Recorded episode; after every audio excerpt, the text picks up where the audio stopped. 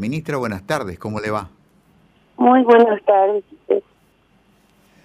Ministra, de, en los entrepaños de, del drama del, del COVID, que parece que nos mete en un túnel donde vemos lo que, lo que se deja escuchar con mayor fuerza, la falta de insumos, la falta de camas, la falta de vacunas, las cifras de los muertos, perdemos de vista el impacto social de este desmembramiento familiar que viene por, por COVID y de cuando en cuando nos llegan historias que, parecen salidas de, alguna novela dramática.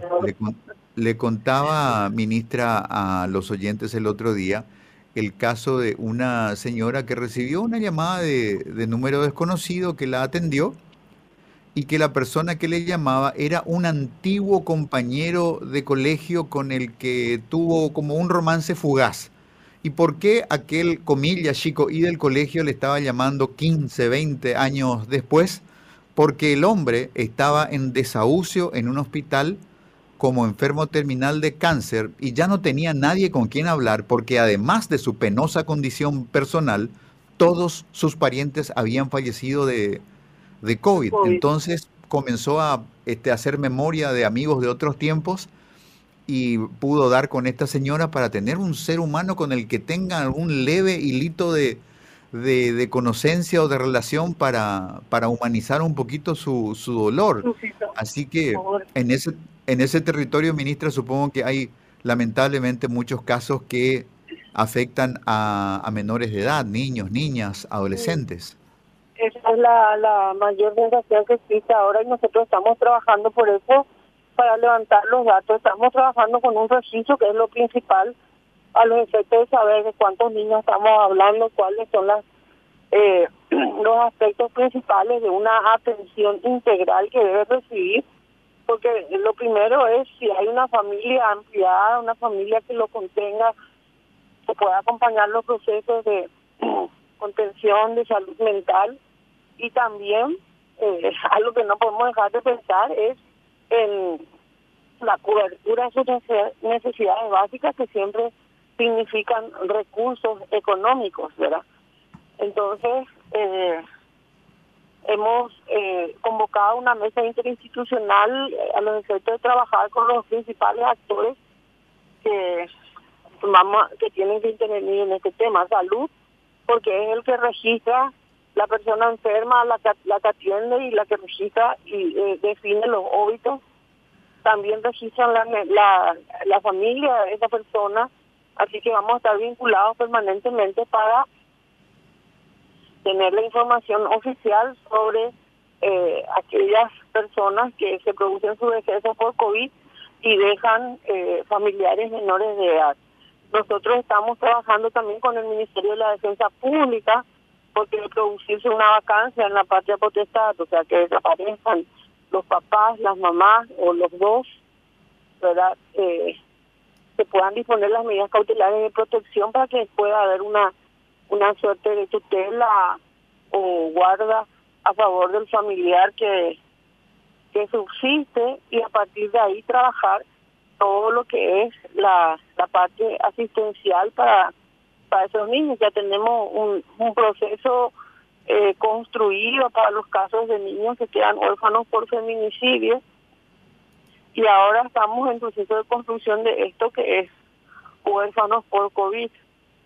Sobre todo nos preocupa mucho aquellos que son eh, niños, eh, varios niños que son hermanos y que con la pérdida ya que tienen mm, no sería lógico separarlos y es muy difícil a veces que una familia se haga cargo de tres o cuatro niños de tres golpes por todo lo que significa, no solo una cuestión de habitabilidad, sino una cuestión también de, de manutención.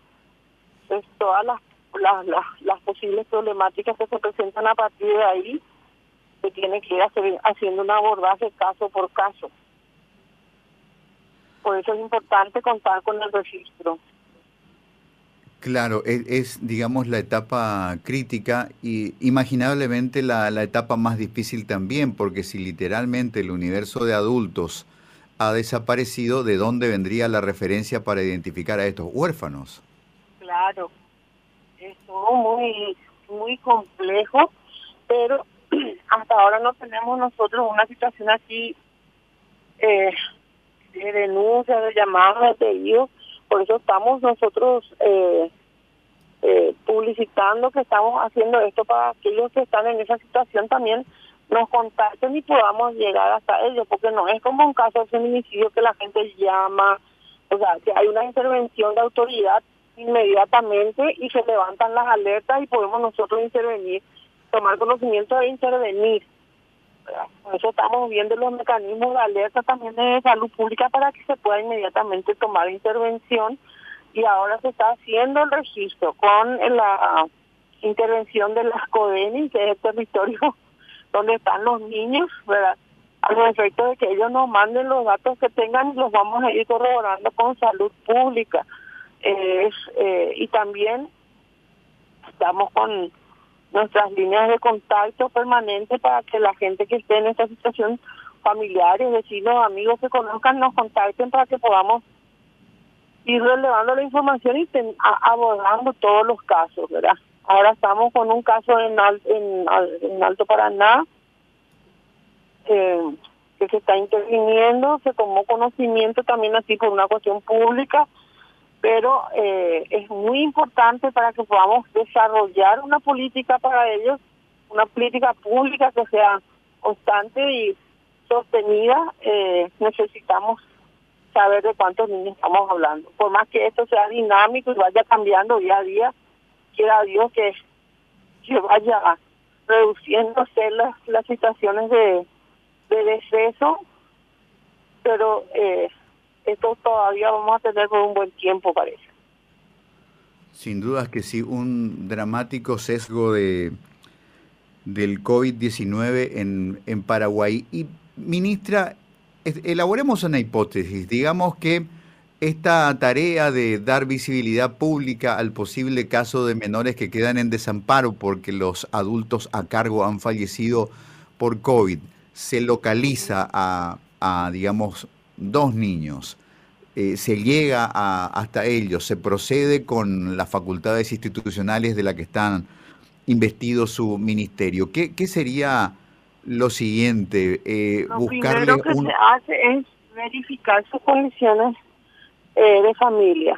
Si tiene un parentesco, abuela, abuelo, tío, hermanos adultos, eh, se hace una ficha familiar y de acuerdo a eso se hace, si hay familia ampliada, se hace lo que se llama la vinculación si no están vinculadas o una revinculación si estaban separados.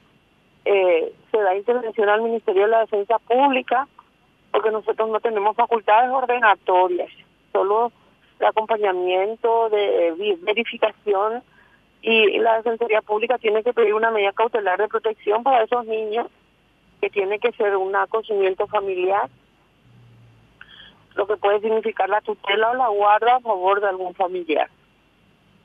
En caso de que eso no, no exista, se busca el programa acogimiento familiar por fuera de su familia, pero siempre buscando insertarlo en una familia, aunque sea temporalmente, mientras se busca una, una solución más permanente. La última ¿Y esto sería un proceso de adopción, por ejemplo, ministra? Pregunto si esto sería un proceso, en, el, en su último estadio sería un proceso de adopción. Claro, pero primero se tiene que declarar la adoptabilidad del niño, o sea, eso ya va a ser una solución más permanente sería una situación de excepción como última medida siempre, pero lo que se busca es que permanezcan en su entorno familiar si eso es lo más conveniente para el niño o los niños. Y siempre la regla es no separar a, todos, a los hermanitos. Ajá.